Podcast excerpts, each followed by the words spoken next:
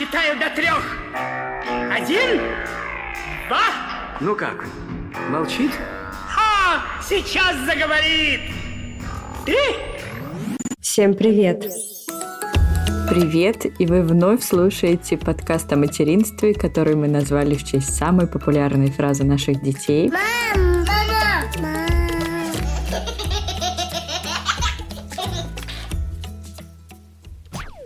Меня зовут Карина, моему сыну Луке 4 года, и мы живем в Мюнхене. А меня зовут Тоня, у меня двое детей. Старшего сына зовут Олег, и ему пять с половиной. Ты не указала, что твоему Луке, между прочим, четыре с половиной. Ой, простите, да, да, с половинкой, с половинкой, простите. Да, как мы выяснили, это важно. А младшему сыну скоро будет год. На следующей неделе. Как летит время. И зовут его Илья. И мы живем в Москве. Как вообще реально очень быстро прошел этот год, просто молниеносно. Вообще года идут, дети растут. Да. Как ваша подготовка к празднику? Я вообще заметила, ты знаешь, что чем старше мы становимся, тем года быстрее летят. Мне об этом говорили родители.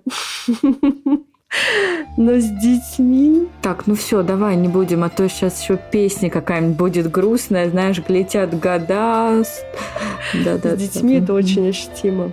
Подготовка у нас идет полным ходом. Правда, мы не знаем еще, собираться ли нам всей семьей в этот четверг или перенести на более благоприятное время выходные, например. В общем, у нас в Москве бушует какой-то дикий вирус, просто дичайший. У нас вся группа в садике заболела. Все мои знакомые болеют. У мужа на работе половина коллег болеют. У всех, кого не спросишь, все болеют. И, знаешь, как-то страшновато звать много людей да, понимаю, на этот праздник. Понимаю. Но мы решили, что своей семьей, естественно, мы все отметим. Подарки заказаны, шары тоже. Ну, это самое важное. Да. Ну, наверное, семья это самое главное. Все-таки Илюша годик и аниматоры все это еще пока не нужно. Но самое важное это семья. Поэтому, мне кажется, это так здорово в кругу семьи отметить этот Согласна. праздник, в торт, в шарики, подарки. Это самое главное для годовасика. Годовасик. Да. Черт побери, мы опять говорим это слово. Так что у нас эпизод выйдет э, в тот день, когда мы будем отмечать день рождения Ильи. Надеюсь, что все будет нормально, и я поделюсь с вами нашим событием и фотографиями с этого дня. Ну, Тонь, пора тебе сказать твою заветную фразу. Сегодня будет эпизод на самую актуальную тему.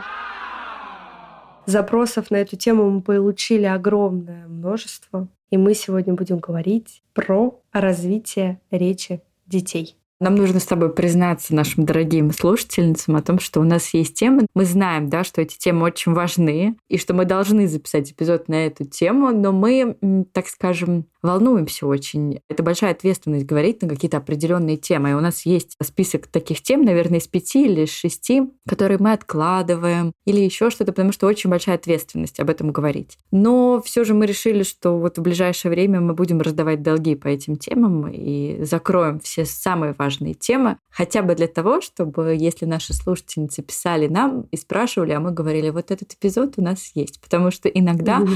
мне даже как-то чуть-чуть стыдно становится, но мы ведем подкаст три года, и когда спрашивают, есть ли у вас эпизод про речь, mm-hmm. а мы такие, ой, а пока нет. И вот теперь mm-hmm. вот он, прямо горячий, приносим вам. И сегодняшний эпизод мы будем записывать не одни, мы обратились за помощью к эксперту, которого, между прочим, нам советовали вы. Но запись эпизода происходит в немного необычных условиях. Дело в том, что мы задавали вопросы эксперту, и она записывала нам ответы в аудиосообщениях. Для нас это тоже такая новинка, Практически, да, у нас был такой опыт, но он был не настолько широкий и масштабный. Но посмотрим, надеемся, что эпизод будет полезен для вас. А теперь, собственно говоря, я хочу представить нашего эксперта. Это Олеся Левкина. Олеся – клинический психолог, детский нейропсихолог, эксперт по раннему развитию детей от одного года. И у Олеси 17-летний опыт работы. Она эффективно работает с такими нарушениями у детей, как задержка речевого развития, задержка нервно-психического развития, с дефицитом внимания и гиперактивностью, с расстройством аутистического спектра. Еще раз скажи, то у тебя там на фоне был Леви. Это не Леви, это Норд. Ты что, моих собак не можешь различить? Простите, Ну, Леви ты бы так не услышала бы, это Норд с первого так. С расстройством аутистического спектра и с нарушениями обработками сенсорной информации. У Олеси есть популярный блог и школа по запуску речи Олеси Левкиной. С момента создания школы курсы по развитию речи прошло уже более чем 3000 мам и специалистов. Вот такого эксперта вы нам подсказали, и нам удалось задать ей вопросы очень важные и актуальные, поэтому оставайтесь с нами и слушайте сегодняшний эпизод. Да, вот ты в самом начале сказала, что действительно есть темы, на которые мы опасаемся говорить. И я помню, что действительно это одна из тех тем, которая вызывала во мне тревогу всегда, так как специалистов сейчас очень много, и рекомендации у них все разные. И так как э, наши слушательницы действительно в большинстве своем советовали именно этого специалиста, то мы с радостью, конечно, поговорили, пообщались с ней, послушали ее рекомендации. И, честно скажу, что-то я услышала для себя впервые. То есть какие-то рекомендации, конечно, мной были изучены раньше. Помню, переживала, когда мой ребенок только начал говорить, старший ребенок, изучала все эти нормы, много, в общем, изучала по этой теме информации. Но вот э, та информация, которая поступила ко мне от Олеси, была новой. А это редко когда бывает в моей жизни, когда какая-то информация впервые ко мне по какой-то теме, связанной с материнством, приходит. Поэтому я думаю, что нашим слушательницам тоже будет интересно послушать ответы на некоторые вопросы, и они обязательно что-нибудь для себя отметят. Я с тобой согласна на тему Олеси. Я тоже послушала ее ответы и тоже удивилась тому, что для себя услышала что-то новое. И на данном этапе моей жизни речь для меня сейчас уже ну, не очень актуальна, да. Она актуальна только в том случае, если я хочу немножко тишины. Но действительно есть информация, которую я тоже не знала, и как-то она мне очень понравилась. В том плане, что если бы я ее знала, вот когда Луке был год, мне бы точно это облегчило жизнь. Поэтому я очень рада, что мы с тобой вот для наших слушательниц нашли такого эксперта, и они узнают информацию от нее. Ну давай мы с тобой обсудим э, тему трехлетней давности, когда мы очень часто ее обсуждали между собой. Поговорим про речь наших детей, как она развивалась. Вспомним, как развивалась речь Луки с самого начала. Сколько слов он знал к первому году своей жизни? Давай так. И, честно говоря, информацию не помню, но я помню, что года у меня еще не было никаких тревог а, на тему речи, потому что у него к году были слова, и их было какое-то определенное количество, из-за которого я точно не нервничала. Чуть больше нервничать я стала к полутора годам, и сейчас уже, смотря назад, я понимаю, почему. Во-первых, тогда были такие таблицы, тоже все непонятные. Одна таблица говорит одно, другая таблица говорит другое. И вот по какой-то таблице у него была норма, по какой-то таблице нижняя граница нормы. Мгм. Но меня окружали мамы, с которыми я тогда общалась. Это были мамы девочек и мамы очень болтливых девочек. То есть вот мне как-то тогда так, я не знаю, повезло или не повезло, но у меня были односрочницы, да, это девушки, с которыми у нас дети были одного возраста, с которыми мы рожали в одно время, и у них были девочки, прям у которых, не знаю, они чуть ли не предложениями говорили в полтора года уже, понимаешь, причем такими нормальными предложениями. А у меня Лука нет. Ой, слушай, девочки и мальчики у нас такие были в окружении, которые в полтора, в- почти в два года говорили предложениями, и меня это так восхищало и немножко вгоняло в тревогу. Поэтому не только девочки. Я не помню таких мальчиков у себя. Может быть, я уже со временем не помню. Но, в общем, вот году я не переживала. К полутору я начала волноваться. В год и восемь я начала активно заниматься, как я тогда это называла, запуском речи. Я делала разные упражнения. И в два года все мои тревоги ушли. То есть вот у меня был, наверное, период полгода, да, когда я переживала за своего ребенка. Опять же, я переживала его, сравнивая с другими детьми.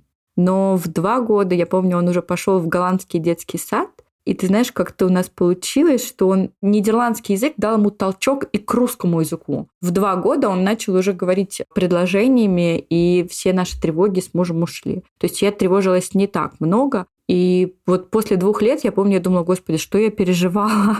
То есть когда вот прям прорвало ребенка, он очень много начал говорить и очень понятно и хорошо говорить, я перестала переживать вот в два года Луки. Слушай, ну у меня ситуация плюс-минус э, такая же, как у тебя, с полутора до двух лет. У нас вообще такая ситуация была, что мы до двух лет Олега жили в другой стране, где был другой язык, и вообще другие нормы развития детей. И мы ходили, помню, на развивающие занятия в один русский центр, и там придерживались европейским нормам развития речи детей. И я помню, задавала вопросы, и Насколько я помню, мы с тобой тоже эту тему обсуждали, да, что у них в Европе нету как таковых норм, что ребенок должен к двум годам там, говорить определенное количество слов. Они в первую очередь смотрят на коммуникацию ребенка, как он общается, как он общается с жестами, понимает ли он обращенную речь к нему, выполняет ли какие-то задания. То есть у них как такового набора слов в определенном возрасте у детей нет. И я как-то до двух лет жила вот с этой всей историей. Ну, естественно, в России у меня жила мама,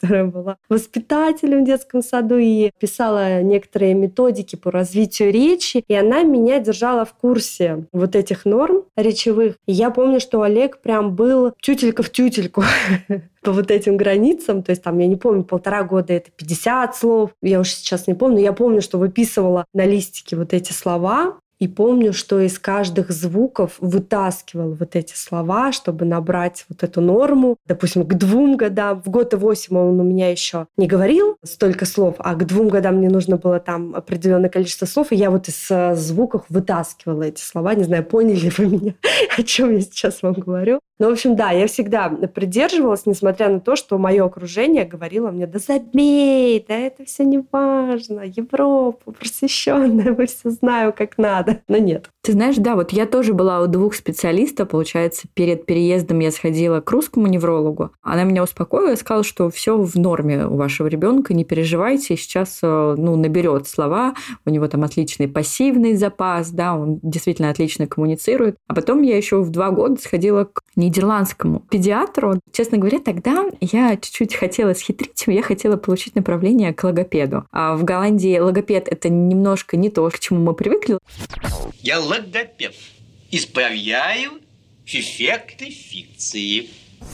Логопед – это у них специалист по развитию речи, грубо говоря. Я тогда просто хотела, вот, ну, знаешь, там можно же от врача получить бесплатно, поводить ребенка на развивашки, почему бы нет, за спрос денег не берут. И, в общем, тогда педиатр, посмотрев на моего ребенка, посмотрев, как я общаюсь с ним, она сказала, вы что? Я думаю, какой логопед, он вообще вам не нужен. Но да, действительно, в Европе немножко другие нормы развития речи, это точно, потому что тут от детей требуют меньше, чем в России. Это прям сто процентов. Но сейчас мы с тобой так очень положительно вот, э, вспоминаем наш опыт, но я хотела бы все же подкровенничать с нашими слушательницами и подводя итог, несмотря на то, что мы с тобой так легко об этом рассказали, но откроем секрет, мне кажется, развитие речи Олега и Луки это была, наверное, единственная норма по развитию, которую мы с тобой переживали да? Ну да, да. Вот, да, вот я потому что тоже сегодня перед э, записью эпизода вспоминала вообще, ну, у нас не было никогда там тревог насчет какого-то физического развития, когда сядет, поползет, побежит, пойдет. А вот с речью мы с тобой запаривались. То есть тогда у нас еще не было подкаста, но мы уже активно с тобой обсуждали материнство в нашем чате и вообще в наших разговорах. И я помню, что да, это была наша с тобой тема, которую мы любили пообсуждать, попереживать, контейнировать эмоции друг друга, переживания. Но, в общем, мы справились справились и отделались, так скажем, легким испугом. Ну да, согласна с тобой. Иначе это не назовешь. Конечно, да, были какие-то тревоги по этому вопросу. И действительно, если по другим сферам вообще никаких нареканий, то это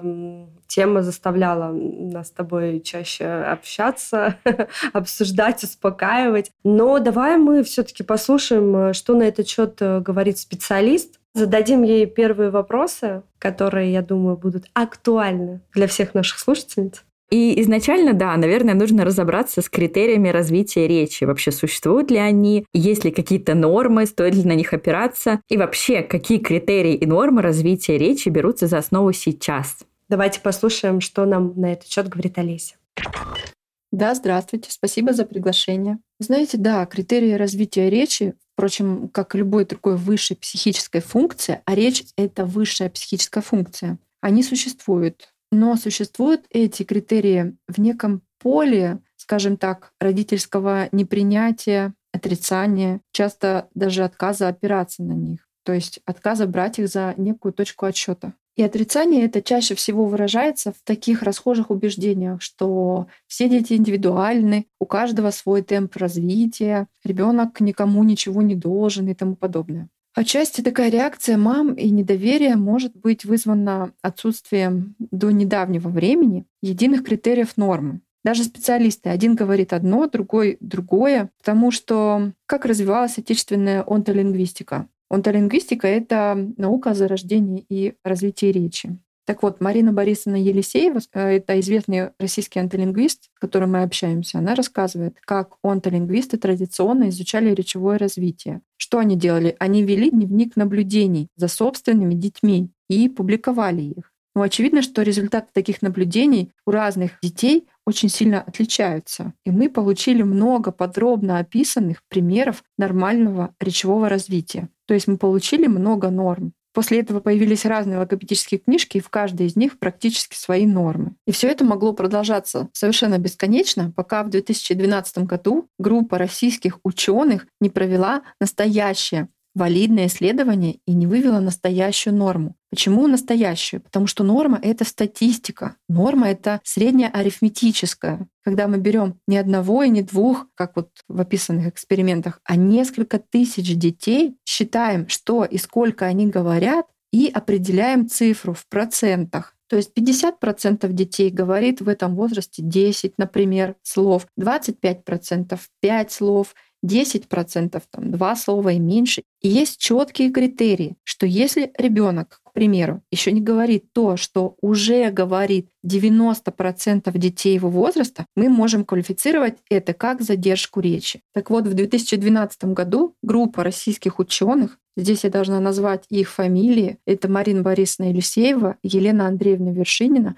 Виктория Львовна Рыскина и Стелла Наумовна Цейтлин подготовили сначала инструментарий, перевели на русский язык и адаптировали МакАртуровский опросник речевого развития детей. Далее они продиагностировали уровень речевого развития более двух тысяч детей и вывели эти цифры, перевели их в проценты.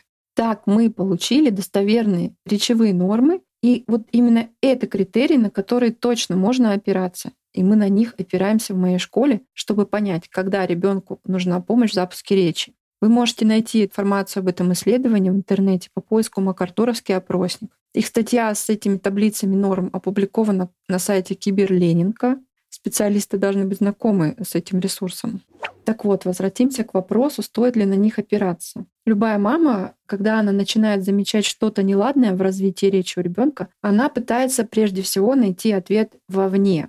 Ответ на вопрос, все ли в порядке у ребенка, надо ли ей там что-то делать и так далее. Что мамы делают? Мамы начинают писать на форумах, спрашивать, а как было у вас? А во сколько заговорили ваши дети? Она идет на детскую площадку, наблюдает за другими детьми, общается с мамами, то есть собирает некую свою статистику, а как у других. В любом случае мама сравнивает своего ребенка с другими детьми. То есть в любом случае происходит некое социальное сравнение. Если мама говорит, что мой ребенок э, никому ничего не должен, мой ребенок идет своим каким-то индивидуальным путем, да, то эта мама должна понимать, что мы все живем в обществе, и ее ребенок тоже живет и будет жить в этом обществе, и его успешность напрямую зависит от его адаптации в этом обществе. Поэтому так или иначе нам нужно сравнивать. И речь ребенку в том числе нужна, чтобы как-то взаимодействовать в обществе с окружающими людьми. А дальше в этом процессе сбора своей статистики мама сталкивается с некоторыми сложностями. Во-первых, она получает противоречивые советы. Кто-то говорит, не переживайте, ждите до трех лет спокойно, мой в три заговорил, и все отлично.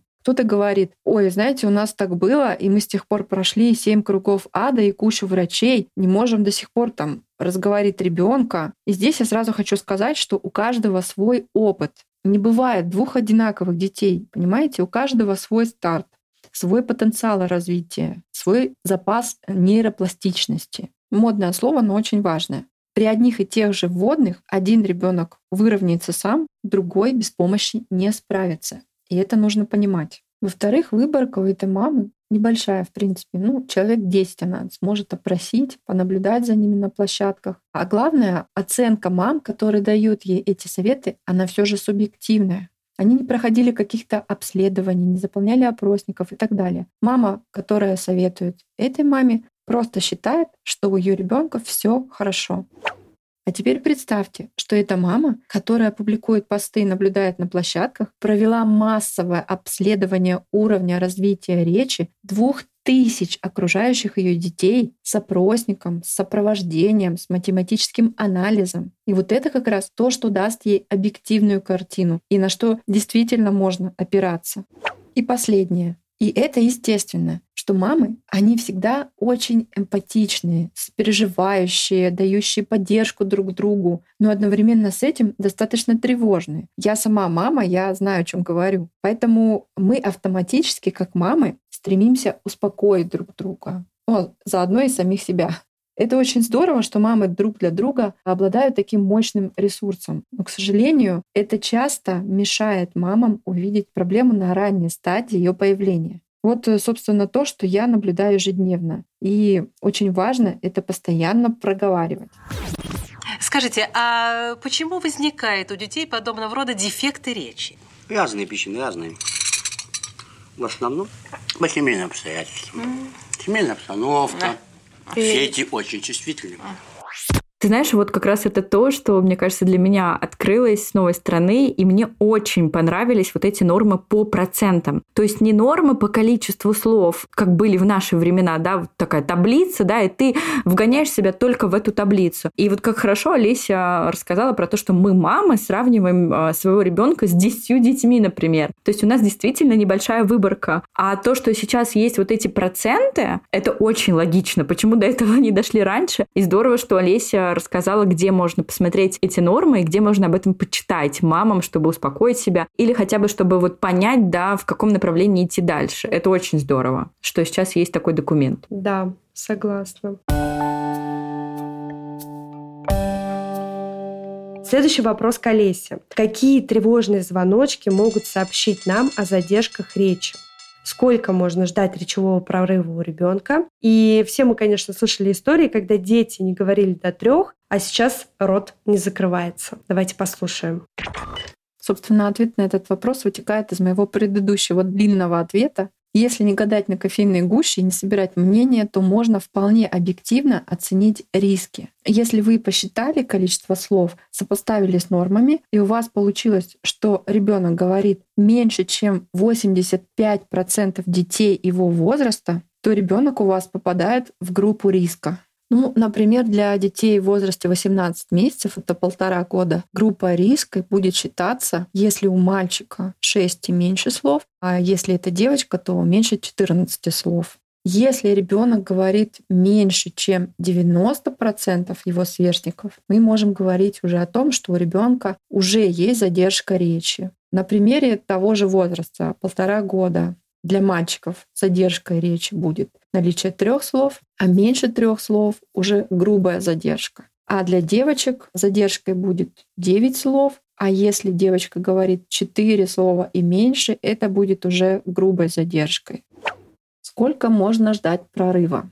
Здесь мы опираемся на скорость развития мозга ребенка. Если до года показатели нормы прописаны на каждый месяц, это означает, что каждый месяц у ребенка происходит какое-то новообразование, появляется что-то принципиально новое, какое-то новое умение, новая функция, которую мы можем отследить по таблице нормы развития то у ребенка от года до двух лет такие нормы прописаны на каждые три месяца. То есть каждые три месяца его мозг совершает некий качественный прорыв в развитии. В течение этих трех месяцев некое накопленное количество переходит в новое качество. Поэтому, если ребенок остановился в развитии на каком-то возрастном этапе, мы даем ему три месяца на то, чтобы выйти на следующий этап развития. Если этого не происходит, значит ребенку что-то мешает самостоятельно развиваться. То есть ему нужно помочь обследовать и начать занятия по развитию речи.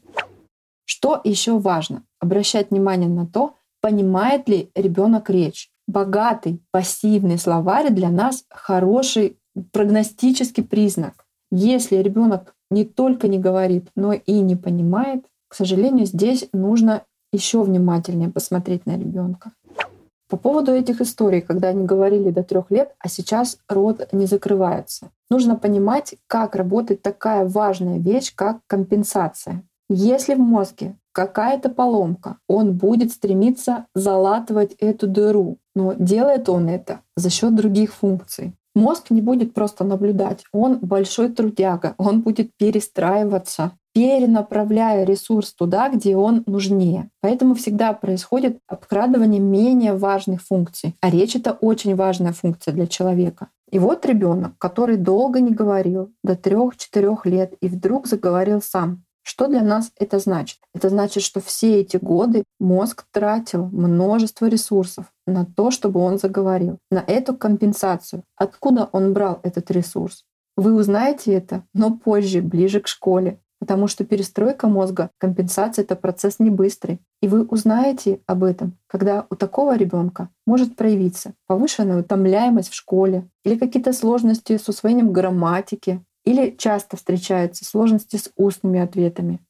Ну, конечно, никто не связывает такие вещи. Их видим только мы, специалисты, которые работают с детьми много лет и видят эти связи. Потому что мы его взяли вот в два года. Мы наблюдаем за ним до 7, до 8 лет. Более того, перед каждой диагностикой мы не зря же подробно расспрашиваем маму о том, как протекала беременность, роды, первые годы жизни и развитие ребенка в эти годы. Потому что в человеке все взаимосвязано и все последовательно. Как говорится, нет дыма без огня. И при этом важно помнить, что компенсаторные возможности у всех детей тоже очень разные. И в зависимости от того, какой у ребенка был старт, я имею в виду беременность, роды, насколько хорошо протекали, да, какие были последствия. И от глубины этих последствий чей-то мозг в итоге вытягивает сам, а чей-то не вытянет. Ну, собственно, для этого нам и нужны нормы, как некие опорные точки, маркеры, чтобы мы понимали, насколько долго мы оставляем ребенка наедине с проблемой и насколько долго он не может сам с нею справиться.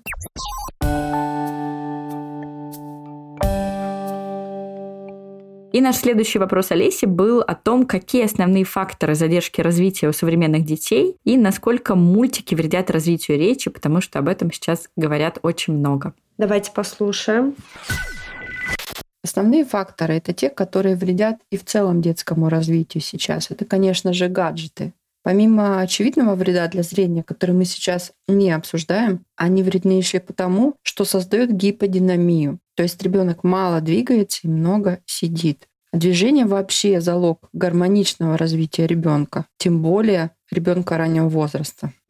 Гаджеты также не создают потребность в коммуникации с окружающими. То есть ребенок погружается в гаджет, и все его внимание направлено туда. Происходит такая искусственная аутизация. Он как бы отключается на время от окружающего мира. Относительно мультиков, Помимо того, что каждая мама может прочитать где-то в открытых источниках, я скажу менее очевидные вещи. Мультики — это часто мелькание. И мы, как специалисты, предупреждаем мам о том, что это мелькание может у ребенка спровоцировать эпиприступ. Особенно это опасная ситуация для детей с низким порогом эпиактивности, да? то есть для детей, предрасположенных к этому. Более того, есть еще такой неочевидный эффект. Дети очень склонны к идентификации с героями мультиков. И это даже не про то, что они смотрят и усваивают какие-то агрессивные модели поведения. Да, и это тоже важно, но они усваивают даже мимику героев. Однажды коллега-невролог поделилась со мной случаем из практики, когда она чуть было не поставила ребенку порез лицевой мускулатуры, пока не выяснилось, что очень занятой папа часто оставлял ребенка наедине с его любимым мультиком, а вот там как раз главный герой говорил с таким с перекошенным ртом. Вот такие даже бывают случаи.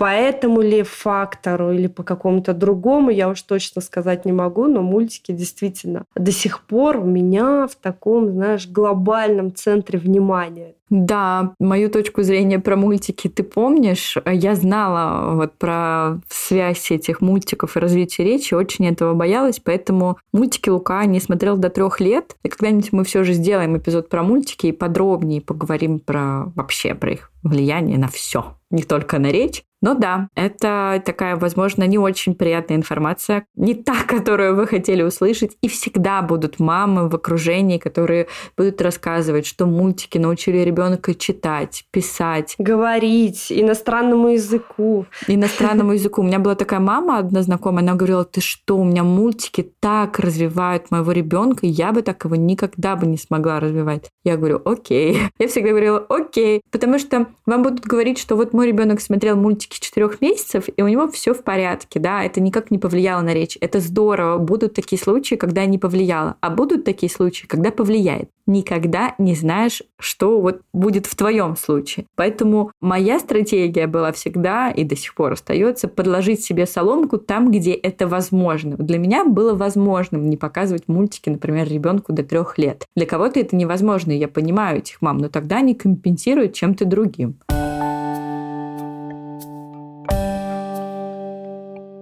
Давай узнаем у Олеси про первые 50 слов, какими они могут быть. Это, кстати, твоя любимая тема. Я помню вот эти твои подсчеты слов, поэтому да. Мой столбик 50 слов моего ребенка. Да, да, я это помню, поэтому давай. Да, именно этот вопрос я и задала Олесе сама. Именно 50 слов. Э, считать ли односложные звуки за слова, потому что в тот момент я тоже не понимала, ам и бух, является ли это словом, понимаешь, или нет. Давайте же узнаем у Олеся. Первые 50 слов у ребенка могут быть трех видов. Односложные слова и звукоподражания, например, му, бе, ав, кап, ам. Двусложные слова с одинаковыми или уподобленными слогами. Мама, папа, га-га, тетя, деда, дядя, все сюда.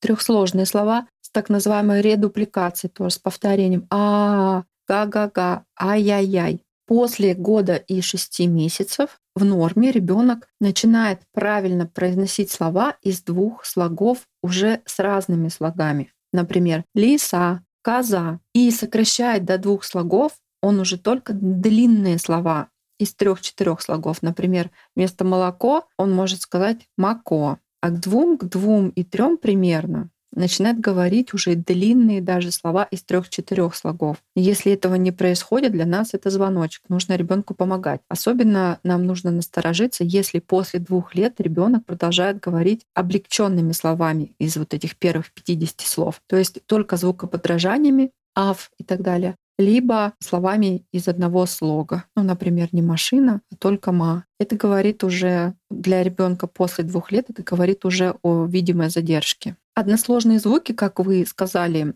это так называемое звукоподражание. Конечно, они присутствуют в речи любого ребенка на начальном этапе до определенного возраста. Но именно при подсчете норм, вот по таблицам норм, о которых я вам рассказывала, звукоподражания, они не учитывались. Это не значит, что это не слова, что на них не нужно обращать внимание и так далее. Но именно такую методику подсчета выбрали ученые. Поэтому, если вы хотите правильно посчитать слова и правильно считать таблицы, то звукоподражание считать не нужно. Вот в этой статье по Макартуровскому опроснику, которую вы можете найти в сети или у меня э, в соцсетях, я писала о ней, есть как раз для примера таблица звукоподражания, что туда относится.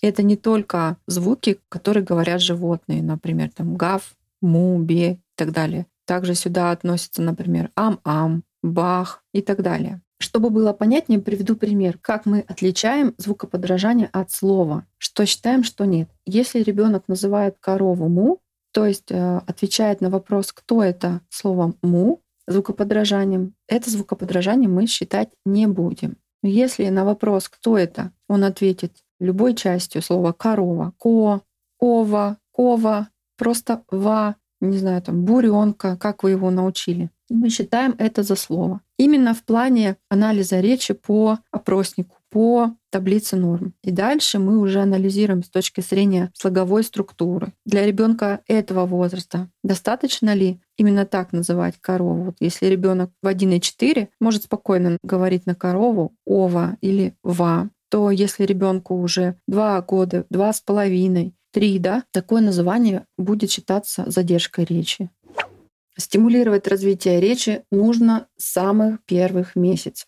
Нужно создавать такие ситуации, ситуации диалога, так называемая педагогика пауз. Что это такое? Когда вы склоняетесь над вашим младенцем, нужно соблюдать некую ритмичность в общении с ним. То есть вы инициируете что-то, обращаетесь, да ты же мой хороший, ну, агу, агу, и ждете любого ответа ребенка непроизвольная улыбка, взмах рукой какой-то, ответная агу, замечательно, что угодно. И даете на это заметную эмоциональную реакцию и общаетесь с ребенком все время в ритме такого пинг-понга. Здесь очень важно заметить желание ребенка прервать коммуникацию, когда он уже присытился, и действительно прекратить ее. Как можно это заметить? Он может начать смотреть в сторону или отводить взгляд, начать зевать и так далее. Все это ваша первая и очень важная коммуникация. Если вы с ранних месяцев выработаете эту привычку, давать ребенку время ответить. Это само по себе будет уже очень мощно стимулировать развитие его речи. Потому что, к сожалению, мамы, няни, бабушки, понятное дело, они очень хорошо умеют разговаривать.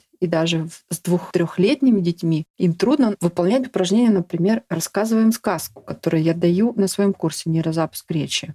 Суть этого упражнения такова. Мама рассказывает сказку вместе с ребенком методом договаривания. Например, они рассказывают курочку ряб. Да? Жили, были, и здесь в этот момент мама берет фигурку там бабы, оставляет ее на сцену, или деда, да, в данном случае, и делает паузу, чтобы ребенок сказал, да, говорил эту фразу. И кто? Баба. И была у них курочка, и замолкает. Вы не поверите, это упражнение вызывает массу трудностей у взрослых. Основная трудность заключается в том, что они не могут остановиться. То есть они говорят, рассказывают сказку полностью за ребенка. Второе — это движение. В комнате у ребенка с самого раннего возраста, с годика, обязательно должно быть что-то спортивное. Уголок, горка, качеля, что там площади позволяет. Почему это важно? Интеллект ребенка раннего возраста находится на сенсомоторном этапе развития. Это означает, что мозг развивается через движение и ощущения. На моем курсе, например, по запуску речи 90% упражнений двигательные. Еще могу дать такой совет. Обеспечьте ребенка не только книгами и картинками. У нас мамы почему-то акцент все-таки делают всегда на зрительных таких плоских образах. То есть покупают очень много карточек, каких-то книжек, читают с ребенком эти книги. Но книга, какой бы прекрасной она ни была, она все-таки ограничена в возможностях манипуляции вот этими героями, которые находятся на страницах книг. Максимум, что вы можете делать, это перелистывать страницы и показывать пальчиком. Но вам нужно стремиться к тому, чтобы обеспечить ребенка по максимуму объемными игрушками фигурками животных, муляжами фруктов. В такой форме они, во-первых, вызывают больше эмоций, ими можно манипулировать в игре, ими можно играть, одновременно вплетая туда какие-то сюжеты и активно вплетая речь. Я не говорю, что картинки, книжки — это плохо. Нет, совершенно нет. У вас должны быть и картинки, и книжки, и объемные фигурки. И тогда все это замечательно сочетается друг с другом. Тогда сопоставляется. Поставив там корову на рисунок коровы, да, на картинку и так далее. Я много пишу об этом в своем блоге, занимаюсь таким бесплатным просвещением родителей, так что вы можете найти еще больше советов на эту тему там и даже упражнений.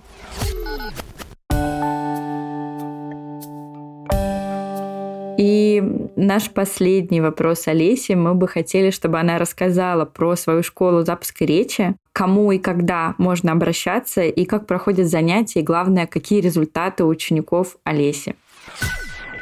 Если позволите, немного предыстории расскажу. Моя профессиональная судьба так сложилась, что сразу после университета на первом моем рабочем месте, сразу же после моего прихода создалась служба ранней помощи. Это было еще в далеком 2005 году. Образование мое базовое — педагог-психолог. Так вот, меня назначили сразу руководителем этой службы. Я ездила по Красноярскому краю, я тогда еще там жила, с докладами на конференциях. И я продвигала идеи раннего вмешательства, ранней помощи, рассказывая об опыте работы нашей службы. С тех пор я уже 17 лет работаю с детьми от года. А в 2013 году я углубилась в нейропсихологию. Но так как я имела такой большой опыт работы с малышами, я стала адаптировать нейропсихологические упражнения для работы с малышами до 3-4 лет и обнаружила их крайнюю эффективность в запуске речи. В 2017 году я официально получила диплом о переквалификации области клинической психологии нейропсихологии и провела свой первый очный семинар уже в Москве. Он назывался «Сенсомоторная нейрокоррекция, адаптированная для детей раннего возраста как метод растормаживания речи». А в 2019 году на основе всего этого выработанного мною подхода я оформила уже онлайн-курс «Нейрозапуск речи». А кому можно обращаться? Обращаться можно и нужно всем мамам, которые наблюдают задержку речи у ребенка. Мы берем на курс деток с года и трех. Помните, я говорила про коридор в три месяца? Так вот, в год и три уже может быть заметно, что ребенок не начал говорить вообще, то есть не вышел даже на уровень одного года. Бывают совсем такие тяжелые детки со сложным протеканием родов, беременности, под наблюдением невролога. И вот как раз с ними лучше начинать как можно раньше заниматься. Кого еще мы ждем на курсе? Мы ждем вас, если ваш ребенок что-то уже начал говорить, но перестал. Если он все понимает, но не говорит, если не понимает и не говорит, вы можете заниматься, и у вас получится, потому что, во-первых, вы получите результат. У нас есть такие отзывы, именно не только в плане активной речи, но и в плане понимания речи. И главное, вы сможете донести до ребенка, что от него требуется. Это чаще всего волнует мам, потому что упражнения двигательные, и наглядно видно, что делать. Ребенок может или увидеть на видео, что делать, и попытаться подражать, да, или вы можете показать ему своим примером, или, наконец, направить его руками, где что нужно приподнять и так далее. Также мы ждем вас, если ваш ребенок после полутора лет, то есть ему уже больше полутора лет, а он говорит еще только словами из одного слога. И количество слогов в слове так и не увеличивается. Или он говорит только словами из двух одинаковых слогов, например, да-да, а не деда, да, и не начинает говорить, например, лиса, коза, то есть не может переключиться между двумя разными слогами.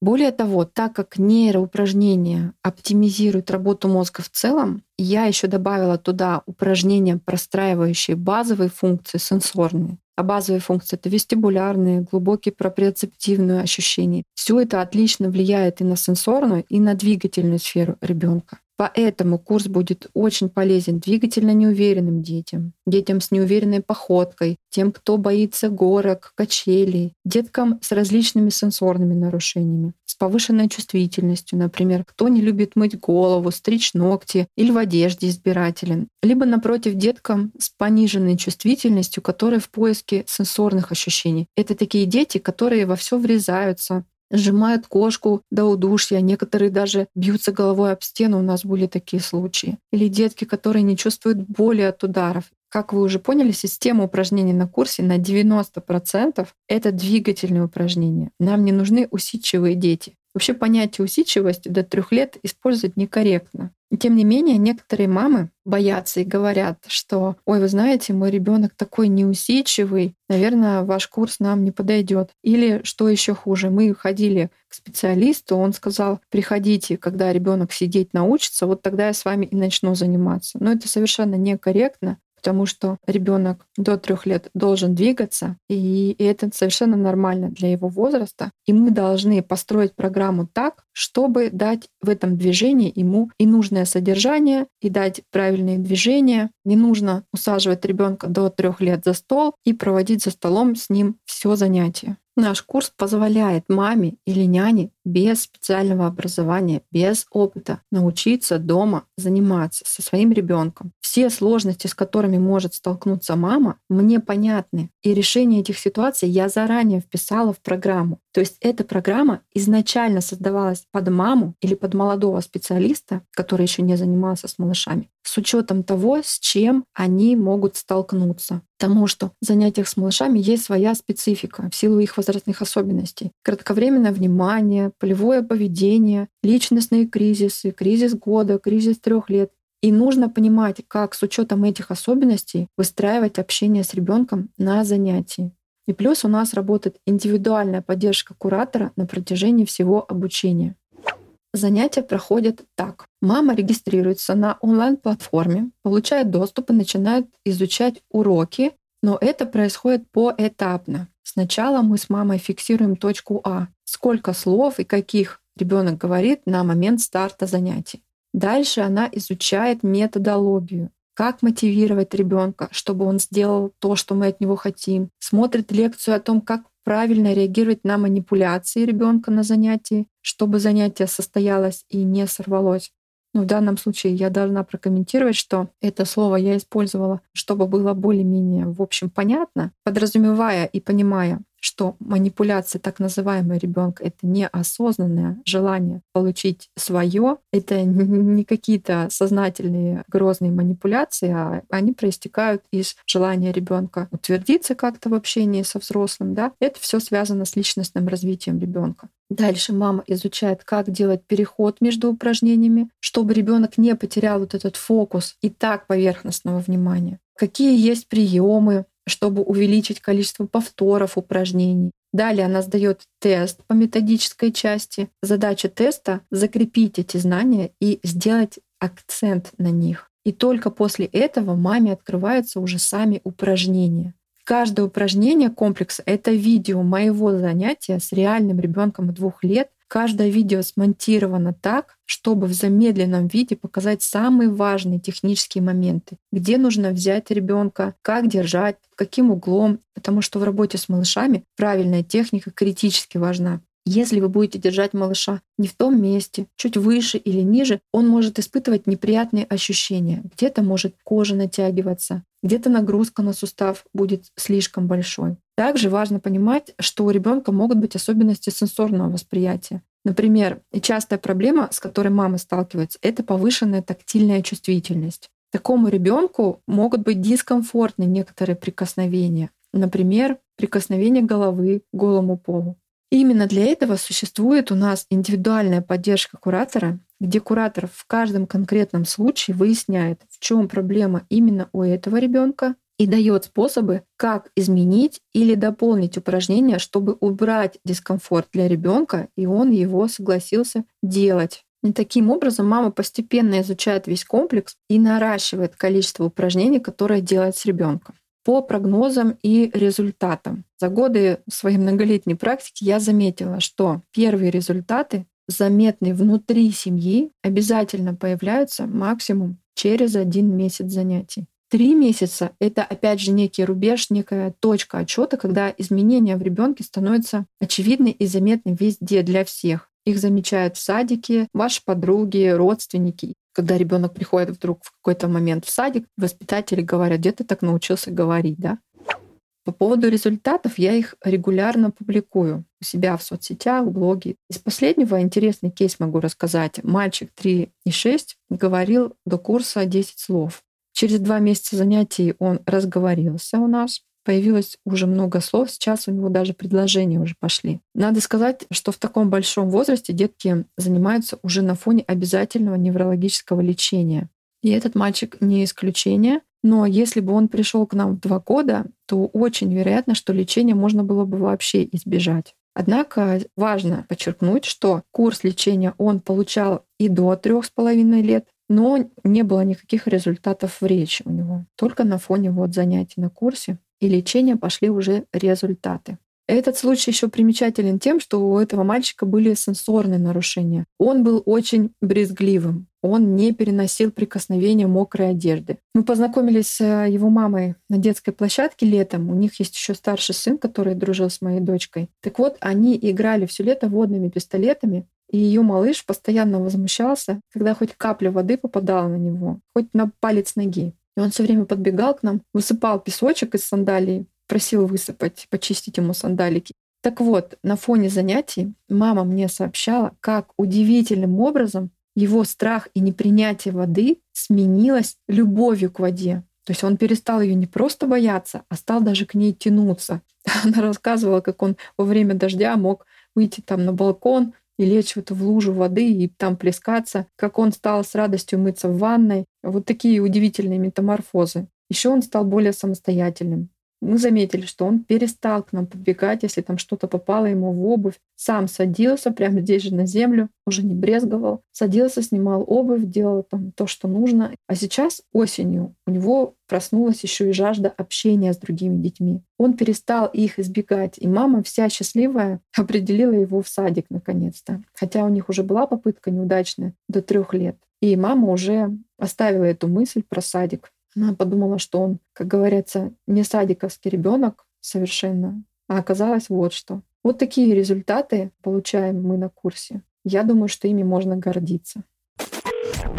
На самом деле это здорово, когда вот есть такие специалисты, которые дают информацию и бесплатно, да, потому что я смотрела блог Олеси, он действительно очень такой объемный, там очень много информации, но при этом за помощью которой можно обратиться, и вот она как специалист удаленно может помочь ребенку, потому что не в каждом городе есть нейропсихологи и специалисты по запуску речи. Мне кажется, это здорово, что мы живем в такое время, когда можно вот так удаленно этому учиться и работать со своим ребенком. Я согласна, это просто клад современности, иметь таких специалистов всегда под рукой и обращаться к ним и ориентироваться на нормы и на мнение специалиста, не просто там человека, который увлекается этой темой, а человека, который посвятил этому свою наверное, жизнь, да, это ее профессия уже 17 лет. Поэтому, да, это, конечно, очень здорово, что мы живем в современном мире и имеем такую возможность. Спасибо, Олеся.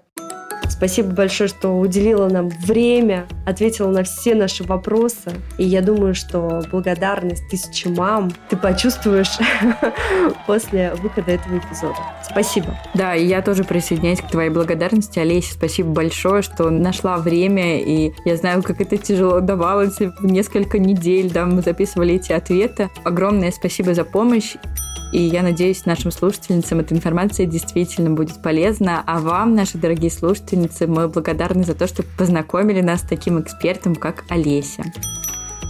Пришло время прощаться. Время прощаться и благодарить вас за то, что ставите нам оценки, пишите комментарии, пишите нам письма на почту. А еще за то, что вы нас поддерживаете на сайте Boosty. И, конечно, такая поддержка помогает нам в нашем любимом деле. Спасибо вам большое. Пока-пока. Спасибо. Всем хорошего дня.